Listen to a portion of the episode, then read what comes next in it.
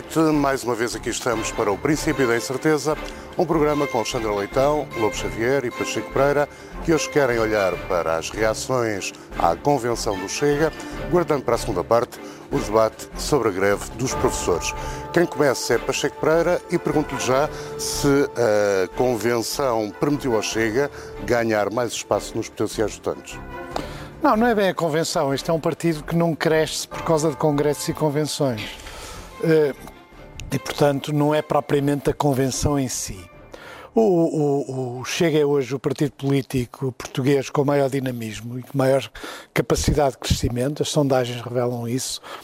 Uh, e uh, a Convenção permitiu-lhes consolidar uma vitória política importante que é a clara, cada vez mais clara admissão do PSD de que aceita ou os votos do, do Chega ou eventualmente uma participação governamental do Chega uh, num, num, num futuro governo em que eles sejam fundamentais para garantir a maioria.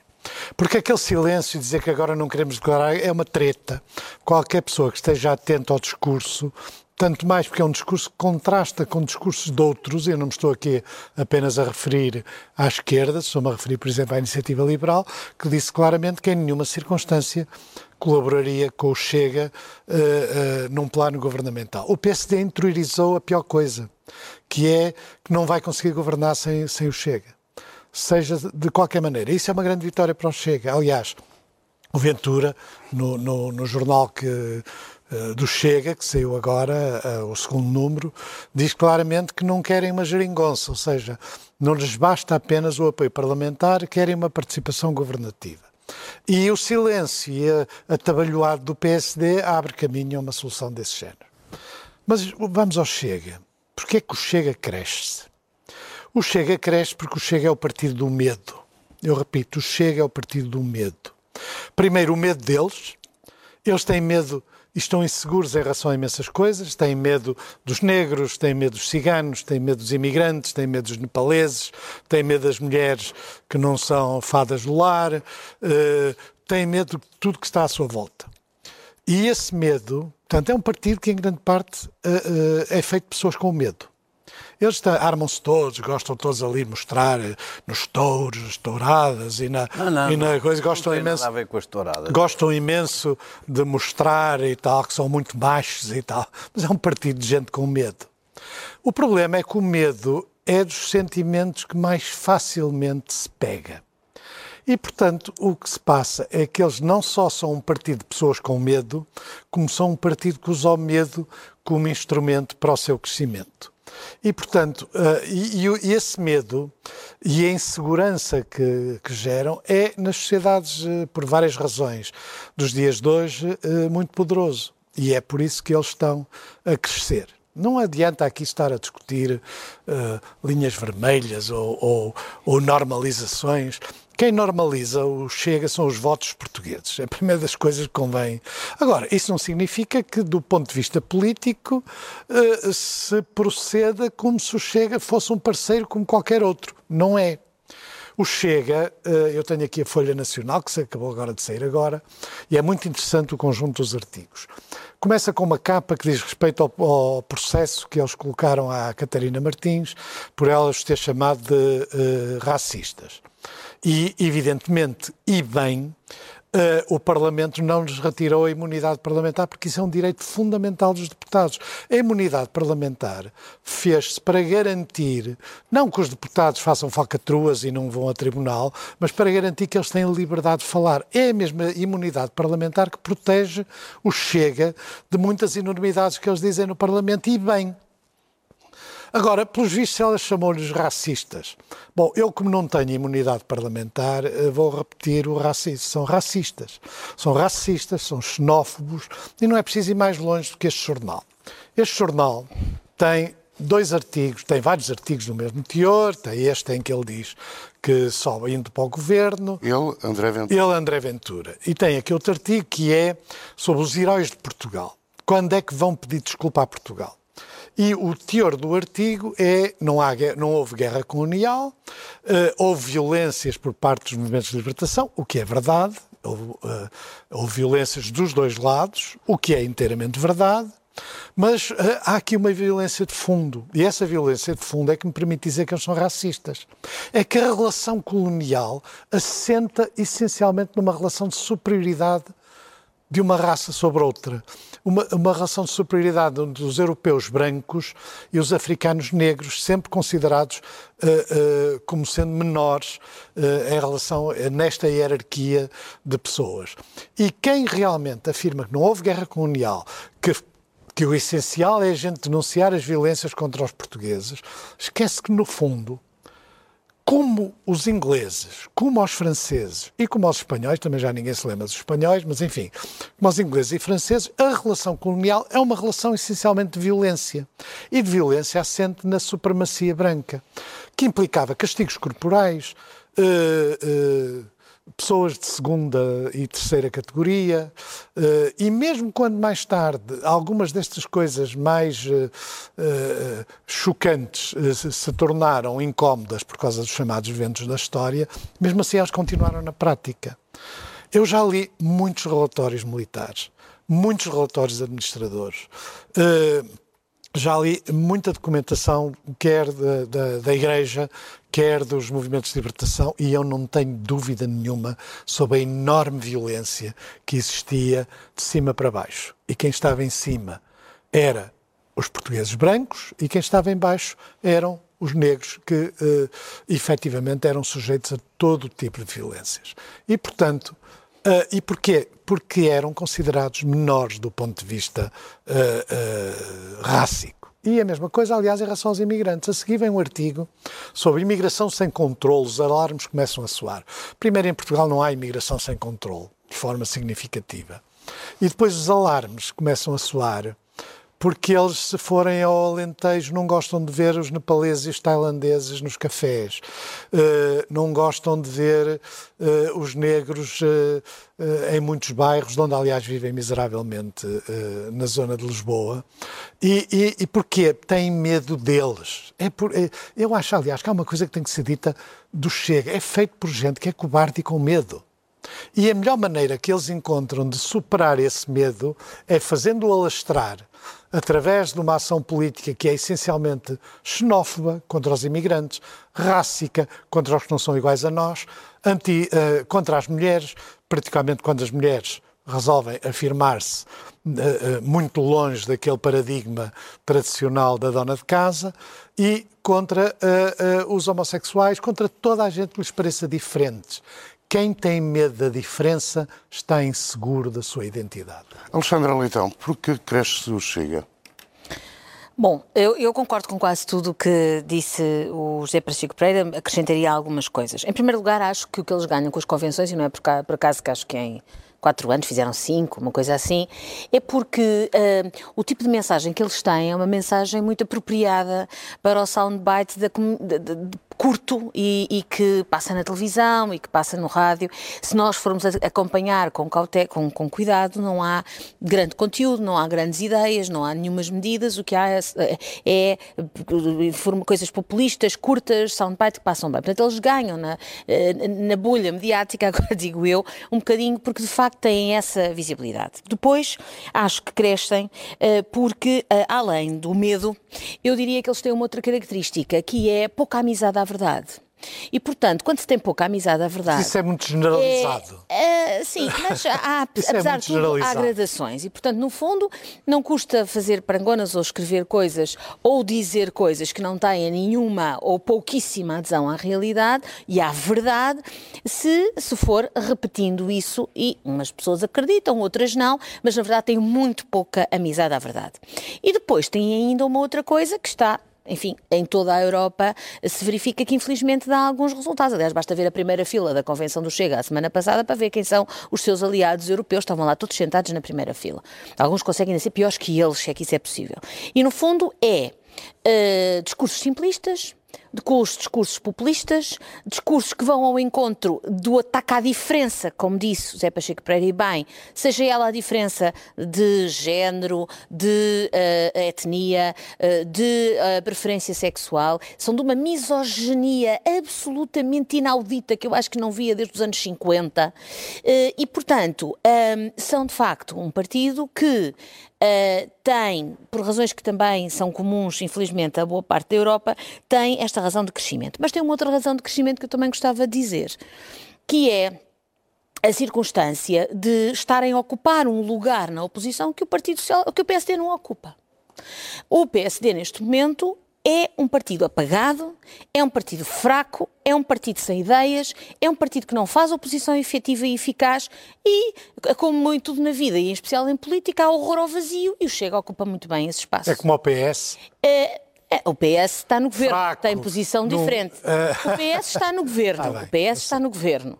Uh, eu até sou daquelas pessoas que acho que, apesar de ser um dado evidente de ciência política, que os partidos se uh, apagam quando são poder, até acho que deve haver um maior peso do partido que suporta o governo do que aquele que tradicionalmente há na política portuguesa. Mas a verdade é que é diferente ser partido de governo.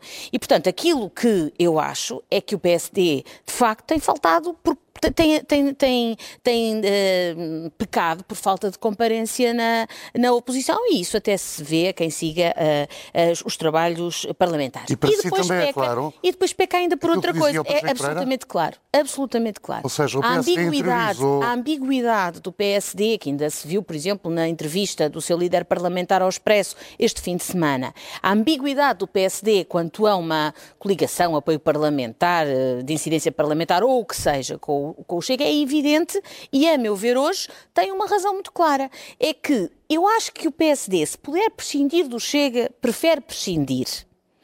Mas se não puder prescindir do Chega, não prescinde. Uh, não sei se indo para o governo, se não indo para o governo, isso ainda é tudo muito uh, especulativo, mas acho que não prescinde. E a ambiguidade vem daí. Não sei se há um ano, quando foram as eleições, se o Rui Rio teve a, mesma, a, a ambiguidade pela mesma razão, a facto é que a teve, e o que é curioso agora é que, mesmo percebendo que essa ambiguidade foi negativa eleitoralmente para o PSD, hoje o PSD usa da, da mesmíssima ambiguidade porque não pode descartar essa solução. Continua a achar que não há de ser a sua preferida, uh, solução, mas não a pode descartar porque está há tempo demais fora do poder. Portanto, dito isto, eu acho que uh, também há um pequeno ponto com o qual eu não concordo uh, inteiramente com o Pacheco Pereira, que é, eu acho que há alguma normalização em curso que lhe resulta do facto de ter uh, 12 deputados e, portanto, ter. Uh, sim, é um partido de, de, de, Parlamento, tem que ser tratado como os outros, mas também resulta uh, de uma certa circunstância que eu acho que se verifica de que é humana. Normalização é humana. por parte de quem? De toda a gente é humana. Nós, à primeira vez que ouvimos uma coisa que nos choca, ficamos muito chocados, ficamos uh, revoltados. À segunda, à terceira, à décima, à décima primeira ou à centésima vez que ouvimos, tendemos a. Lá estão eles, dizem sempre a mesma coisa. E isto nota-se porque ou eles vão crescendo a, a sua. Uh, é aquela história, eu já usei esta.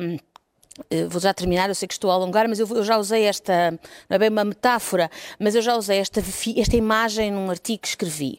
Isto é um bocadinho como a história do sapo, não é? Diz-se que quando se põe um, saco em água, um sapo em água tépida e se vai aumentando devagarinho o, a, o lume, ele cose sem dar conta. E se, pelo contrário, pusermos em água a ferver, ele tenta fugir porque se queima logo. E eu acho que hoje, estas, estas eh, proliferação destas ideias, em Portugal como na Europa, começaram por ser, por ser alvo de objeto de um clamor enorme e a pouco e pouco vamos nos habituando. Acho que o próximo choque, espero bem que não, e espero bem que o PSD não o faça, imagino que o próximo choque seja ter um ministro do Chega, e nessa altura aí as coisas vão fiar muito mais fino. Lobo Xavier, o Chega cresce porquê? Não, cresce, já lá podemos ir. O meu, o meu ponto é uh, cresce porquê, entre outras razões, é porque eu, na primeira fila da convenção do Chega, não vi só uh, os líderes da extrema-direita, vi uh, o, a Ministra dos Assuntos Parlamentares, É por exemplo, que foi com certeza, como eu a conheço, e sei o que ela pensa, e sei o que ela pensa exatamente sobre este ponto, foi cumprir uma missão do Governo que foi decidida e combinada que seria assim. Não tenho dúvida. Não tenho a menor dúvida que não foi da sua própria cabeça e por, por uh, oferecimento para essa missão que Ana Catarina Mendes foi ao Congresso ou à Convenção do Chega. E fez mal? E, portanto, Foi não, fe- fez mal um, um ministro dos Assuntos Parlamentares cumpre as orientações do Primeiro-Ministro. E, Não, a portanto, decisão foi má? A decisão é é uma decisão, depende do seu ponto de vista. Do ponto de vista daquilo, do, do sentido tático que está na cabeça de António Costa, é uma boa decisão. Do ponto de vista dos princípios e da, do, do funcionamento da democracia e do futuro da democracia portuguesa, é uma péssima ideia. O PS, apesar de estar sempre a sangrar-se em saúde contra o Chega e contra os perigos do Chega, descobriu há muitos anos, há, há dois ou três anos, que o Chega era uma espécie de, ou poderia ser, eh, a agitação do Chega era uma espécie de seguro eh, sobre a permanência, a possibilidade da permanência do PS para sempre no poder. Porque o PS eh, podia coligar-se, como se viu, com o PCP e com o Bloco, e era preciso criar as condições para que o PSD não se pudesse coligar com, com, com o Chega. E esse caminho é um caminho tático que tem as suas consequências, tem as suas vantagens, porventura, no espírito do Primeiro-Ministro, mas tem as suas consequências, que é realmente eh, agigantar o Chega sempre que pode. Não é só pelo facto, obviamente, de lá ir Ana Catarina Mendes, é que o Primeiro-Ministro também disse num debate parlamentar recente que o- a iniciativa liberal tinha muito para crescer até chegar ao nível do Chega. Portanto, há uma linguagem dúplice no PS sobre o Chega, há um aproveitamento tático do embaraço que o Chega causa ao PSD eh, e, ao mesmo tempo, esse embaraço, como gostam desse embaraço tático, promovem também o Chega. Primeiro ponto. Segundo ponto, o pior nisto tudo é o PSD. Porque o problema do Chega são os princípios. Eu não consigo teorizar sobre o Chega com a segurança do José Pacheco Pereira, eh, definir as- umas- uma matriz. Eu acho que aquilo é uma soma de várias coisas e de vários tipos de pessoas. Pessoas pouco, olha, para, para acompanhá-la no processo, o José Pacheco Pereira, pessoas pouco recomendáveis, ressabiados, vencidos da vida de outras ocasiões, pessoas más, eh, pessoas realmente com ideologia não democrática e pessoas realmente racistas, pessoas xenófobas, pessoas violentas, algumas delas. E, portanto, acho que é uma grande misturada liderada por um homem hábil, com uma, uma bela retórica e uma grande capacidade de entusiasmar as massas. E que na sua cabeça não tem realmente nenhuma visão firme, nem nenhuma ideia firme. E, portanto, problema do Chega é, para mim, em- ou é, em primeiro lugar, um problema de princípios. O- Chega não tem princípios aceitáveis para uma democracia eh, como eu a vejo. E o Pacheco Pereira disse que a iniciativa liberal tinha eh, sido clara a dizer que não queria o Chega, mas o partido, desculpem-me puxar a brasa à minha sardinha, a declaração eh, com a qual eu mais me identifico de quem foi à convenção do Chega foi do representante do CDS, que disse os princípios do CDS são incompatíveis com o Chega. Bom, isto devia ser fácil poder dizer isto. Eh, o, o CDS dilo e disse o Paulo Núncio, devia ser fácil a um social-democrata eh, que tivesse algum respeito pela história do partido e pelos fundadores do partido, devia ser fácil dizer isto. Mas o PSD está preso, eh, como não quer referir-se aos princípios, não quer matar nenhuma hipótese, como parte derrotado, enfraquecido e diminuído no seu peso eleitoral, não quer esgotar nenhuma oportunidade.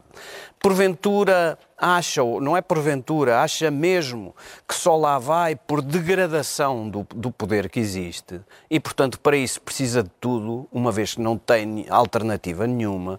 O PSD começou por dizer no tempo de Rui Rio que talvez olhasse, talvez o Chega fosse convivial se se moderasse. Ora, o tema aqui, a moderação do, do Chega, não interessa para nada. O problema é o que pensa o Chega e o que quer o Chega, não é o que fala o Chega. Esta retórica, já em si, é, é, é inaceitável e insuportável. Mas o problema são os princípios. Reparo, a, a mesma direita democrática, o PSD, uh, eh, criticava a geringonça dizendo que era absolutamente inaceitável que o PS se coligasse com o Bloco e com o PCP, porque o Bloco e o PCP tinham princípios incompatíveis. Era a União Europeia, era a NATO, várias coisas desse tipo. Era, era o conceito de economia.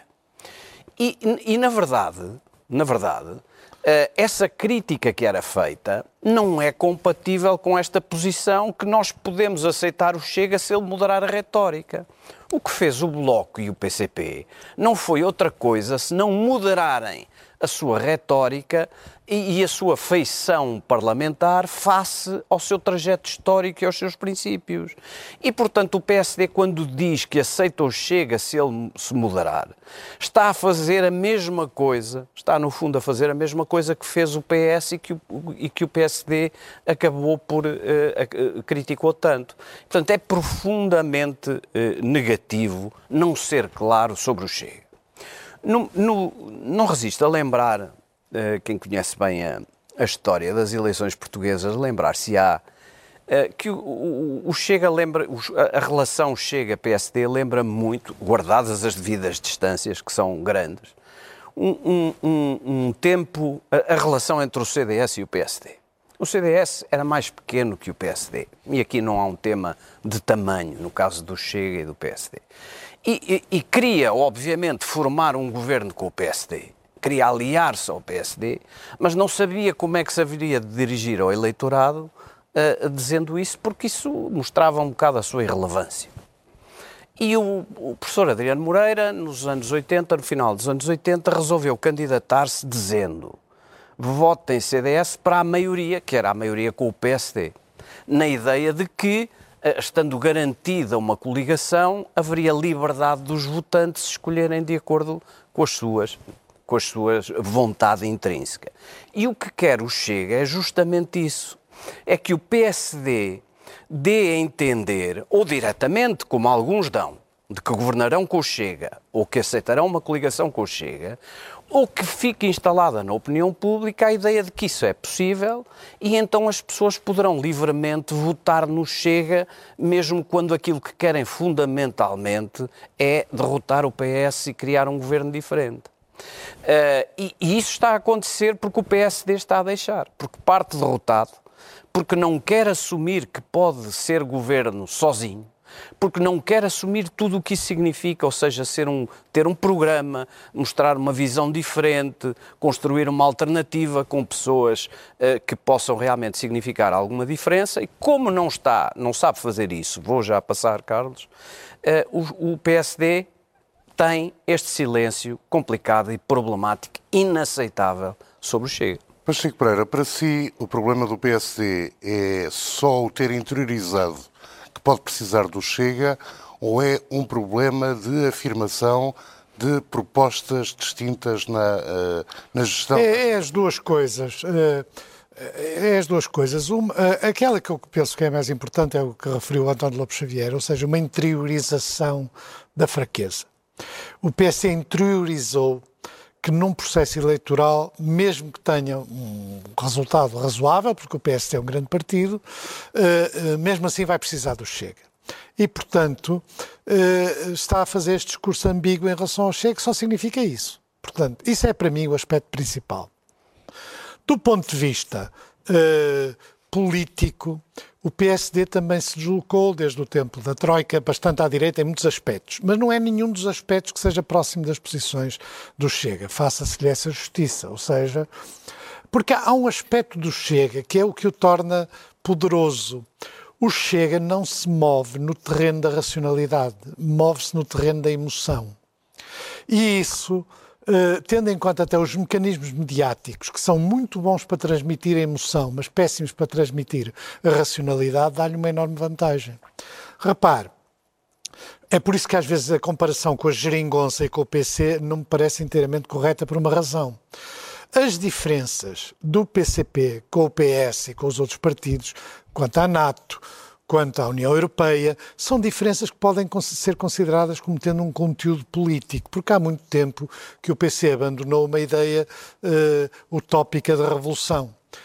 Enquanto que as questões do Chega são todas societais, ou seja, elas são de um terreno que não é que vai desaguar em posições políticas diferenciadas, mas são um terreno que tem a ver com mecanismos da sociedade. Portanto, todas as vezes que uh, uh, os políticos fazem as neiras. Todas as vezes que os políticos uh, que estão no poder ou próximos do poder são sujeitos à corrupção ou mostram um interesse próprio sobre o interesse coletivo, todas as vezes que isso acontece, alimentam o Chega. Não é um problema de, de racional, é um problema irracional. E hoje, Uh, isto também tem a ver com os mecanismos mediáticos. Uh, aliás, que a Alexandra referiu de passagem, mas o, o, problema é este. A comunicação social hoje, particularmente a que é mais poderosa, as televisões e, a, e, as redes sociais e aqueles bafons, a cloaca da sociedade que, que existe ali, são particularmente eficazes em transmitir emoções particularmente eficazes. É por isso que o medo é poderoso e, e o ressentimento é poderoso numa sociedade que nos últimos anos eh, aumentou a exclusão, aumentou as diferenciações, mesmo que isso não signifique eh, aumentou a pobreza, num certo sentido, mas não é só a pobreza que conta. Num, numa sociedade é muito mais perigoso quando uma classe desce do que quando uma classe não consegue subir ou se permanece no sítio onde está. A, a, a, diminuição, o elevador social é o grande mecanismo de, cria, de criação do ressentimento e, portanto, como há um bloqueamento em muitos aspectos do funcionamento do elevador social, isso alimenta o Chega. O Chega, o Chega tem tudo a seu favor. Tem os média, eh, exatamente por vários mecanismos, tá? tem a sociedade. O, o Chega não precisa de fazer muita propaganda. O Chega precisa de existir. E é por isso que convenções e atos políticos, eh, revisões constitucionais, não têm grande papel, porque eles repetem, no fundo, sempre a mesma coisa. Portanto, eles, a, eh, a, eh, a, a sua mera existência funciona como um polo de atração para os que têm medo, e hoje na sociedade há muita gente com medo, e para aqueles que uh, são ressentidos porque não conseguiram alguma coisa que queriam, porque não conseguem cumprir as expectativas e tudo. Isto não tem nada a ver com o mundo do protesto social clássico. E é por isso, por exemplo, que classificar o Chega de fascista é um erro do meu ponto de vista. O Chega está muito longe de, de ser um partido fascista. Tem, a gente pode utilizar todas as classificações. Essa não é rigorosa, mas as outras são xenófobo, autoritário, não democrático, racista, estou à espera que eles me ponham o processo, uh, e, e, por aí adiante, uh, uh, isso são, sem sombra de dúvida. E não é preciso mais longe que o jornal. Portanto, eu até espero que eles ponham o processo, Alexandra, porque não preciso ir mais longe o, que este jornal. O António falava há pouco em linguagem dúplice. Para si foi boa a decisão do governo de se fazer representar na Convenção? Uh, três coisas muito breves. A primeira, enfim, quanto a isso, acho que não, foi uma má decisão, uh, que naturalmente não foi da Ministra dos Assuntos, ou não terá sido da Ministra dos Assuntos Parlamentares, seguramente, foi uma má decisão uh, e, e, e, acho que contribui para aquela imagem de normalização. Aliás, o mal-estar era visível, atendendo ainda por cima ao discurso que foi particularmente hum, desagradável uh, o que foi feito, mas pronto, aqui fica, acho isso.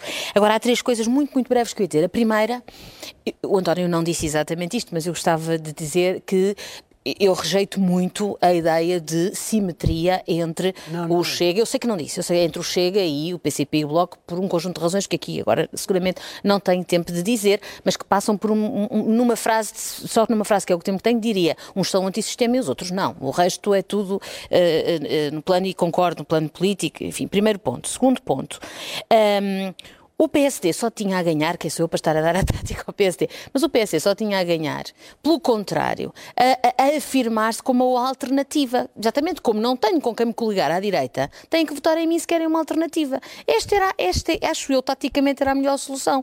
Ao ser dúbio quanto à, liga, à, à, à junção, no fundo o que estão a dizer é que o voto útil não vai funcionar. Isto é, um, é, uma, é uma vantagem para o Chega, que quer, no fundo, dizer podem votar em nós, porque uh, faremos parte de uma solução de governo quando for preciso. E, portanto, acho que. Uh, e depois há uma última nota que, aliás, se calhar faz um bocadinho a ponte para o nosso outro tema e que tem a ver com a conflitualidade social que aí vem, por um conjunto, e que já está instalada, por um conjunto de razões que uh, também agora não, não vou, não, não tenho tempo de dizer, acho que será um terreno fértil também para o Chega.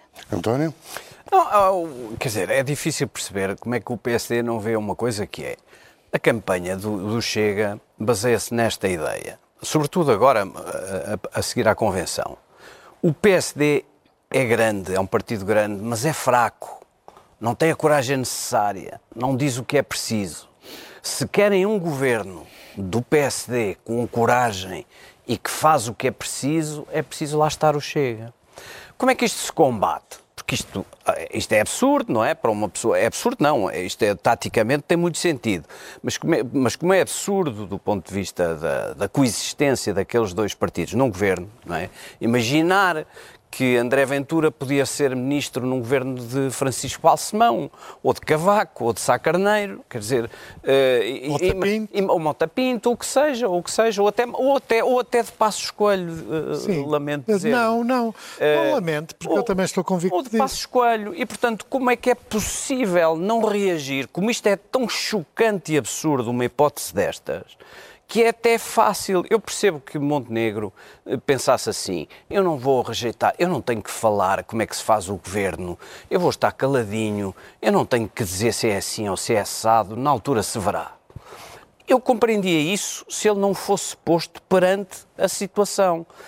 O que é, é possível um líder do PSD, com a história do PSD, conviver no mesmo governo com André Ventura. Não com a pessoa, mas com, com aquilo que ele significa e o modo de atuar. E, e não percebo como é que é possível rejeitar. Eu sei que o Carlos está com pressa, mas há um tema... Faltam cerca de 10 minutos para terminar eu, o programa. Eu sei que sim, mas pela minha parte eh, falam dos professores sem mim e eu acabo o que estava a pensar. O que, o que acontece é que... Uh, no, no lado do, PSD não é só também por um problema tático, porque eu durante muito tempo pensei, uh, o PSD não quer vir mais tarde a dizer uma coisa que disse no presente. Ora, a maior parte dos políticos e dos partidos não se preocupa com isso. Uma coisa é daqui a quatro anos, outra coisa é hoje. Mas, na verdade, quando vamos para o terreno da política no Parlamento, e com isto me calo, o que o PSD sabe fazer até agora é basicamente a mesma coisa que o Chega. Quando nós vamos ver o, o PSD, que sendo obviamente por natureza e por história parecido com o centro do, do, PS, não é? Com o centro do PS, representando pessoas diferentes, visões diferentes e outro ponto de vista, mas é também um partido de centro, historicamente, embora eh, com aspiração de ficar com a direita toda. O PSD, quando vai para o, para, o, para o, Parlamento, diz as mesmas coisas que o Chega diz. A Presidente da TAP tem que ser demitida, é preciso demitir toda a administração da TAP, é preciso mais reformas, é preciso aumentar as reformas sem terem atenção à sustentabilidade, eh, queremos mais Estado, Estado controle dos preços dos, dos dos alimentos e dos produtos, mais regulação, mais despesa, é tudo isso que encontramos. E, e, portanto, o PS não é só um problema tático ou desnorte tático, é também uma incapacidade de vencer o Chega, de conviver com o Chega reduzindo ao seu significado. Não tem feito isso, não tem conseguido fazer isso o PSD. Segundo tema, Alexandre Leitão pergunto-lhe se acredita que a greve dos professores pode acabar sem que o Governo ceda na recuperação do tempo de serviço que parece a linha vermelha para resolver isto? Não sei, não sei. Eh, eu, eu não sei mesmo responder a isso, vejo uma situação bastante complexa. Eh, sobre a situação, eu gostava de dizer duas ou três coisas. Em primeiro lugar, eh, gostava de dizer que quer o conteúdo da greve que foi, da greve do STOP, quer a própria natureza da forma como tem sido gizada esta, esta, esta contestação, convoca-nos para uma discussão que se calhar um dia devemos fazer com mais tempo neste programa, se, que tem a ver com uh, uma desinstitucionalização da conflitualidade social e alguma perda de pé dos sindicatos mais uh, tradicionais chamados, que por mais duros que possam ser, e eu até já uh, privei com sindicatos que são dos mais difíceis, na verdade, eles sim, nunca esses sindicatos não, não violam uma, uma linha vermelha de intermediação com os seus associados e de, uh, de uma certa institucionalização do protesto. E o STOP, pelo contrário, desconhece isso totalmente e rejeita totalmente essa intermediação. Portanto, é o equivalente a uma coisa inorgânica. Prova disso, por exemplo, é que o STOP queria que as reuniões com os membros do governo fossem. Uh, uh, uh, transmitidas online, é, é, online em direto. E, e, e assim, e, é, e, mais uma vez é tipo chega, porque é muito difícil dizer, ah, então o que é que tem a esconder? É uma lógica de negociação, a intermediação. É um bocadinho outra vez a diferença entre democracia direta e representativa. É um exemplo de como estes sindicatos não servem para fazer a instituição e a intermediação do protesto, mas sim pelo contrário, uma lógica totalmente inorgânica e, de, e, e muito difícil de, de, de, lidar com ela. E, portanto, não estando eu aqui a tomar posição quanto ao conteúdo, queria dizer que. Eh, quer isto, quer o fundo de greve para os assistentes operações. Atenção, não é um fundo de greve para os professores poderem fazer greve, porque isso é absolutamente legítimo. É um fundo de greve para que os assistentes operacionais que ganham menos possam fazer eles greve e, portanto, a escola não abre na mesma sem que os professores estejam eles a fazer greve.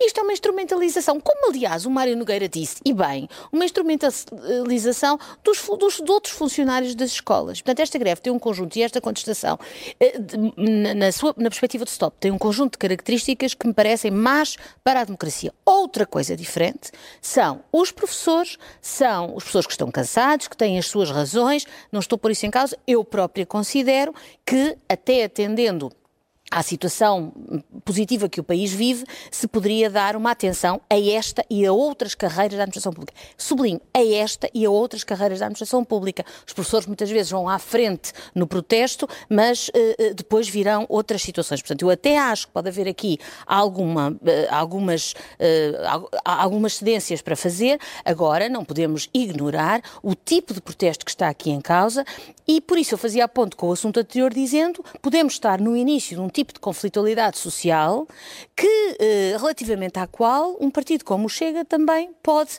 cavalgar e muito facilmente fazê-lo. Uma última nota para dizer, eh, eh, agora é mesmo 30 segundos para dizer, eu custa-me um bocadinho ver, enfim, não foi o caso da entrevista do, do Primeiro-Ministro, que, que, falou também de professores, mas isto não é um problema da educação.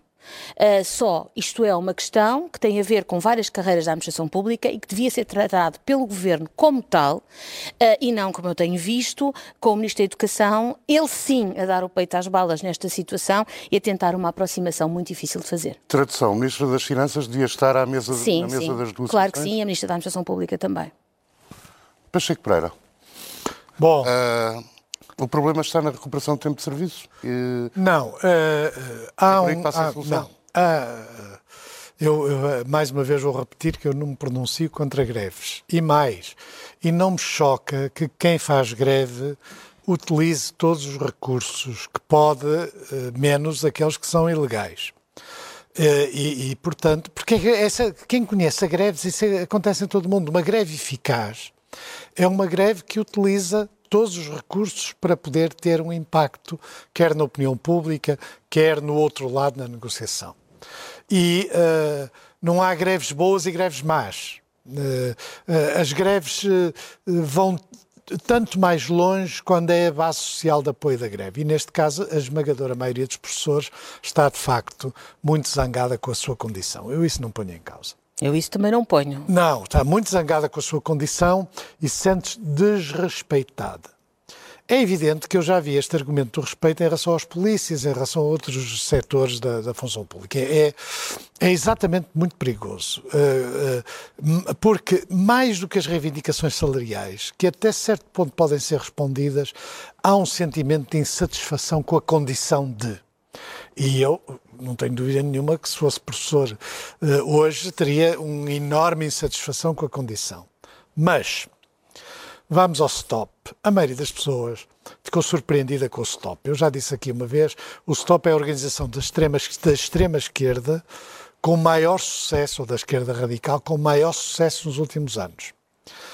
Uh, o stop está as pessoas que não sabem o que está por trás destas coisas, há neste momento três grandes correntes eh, trotskistas, chamemos assim.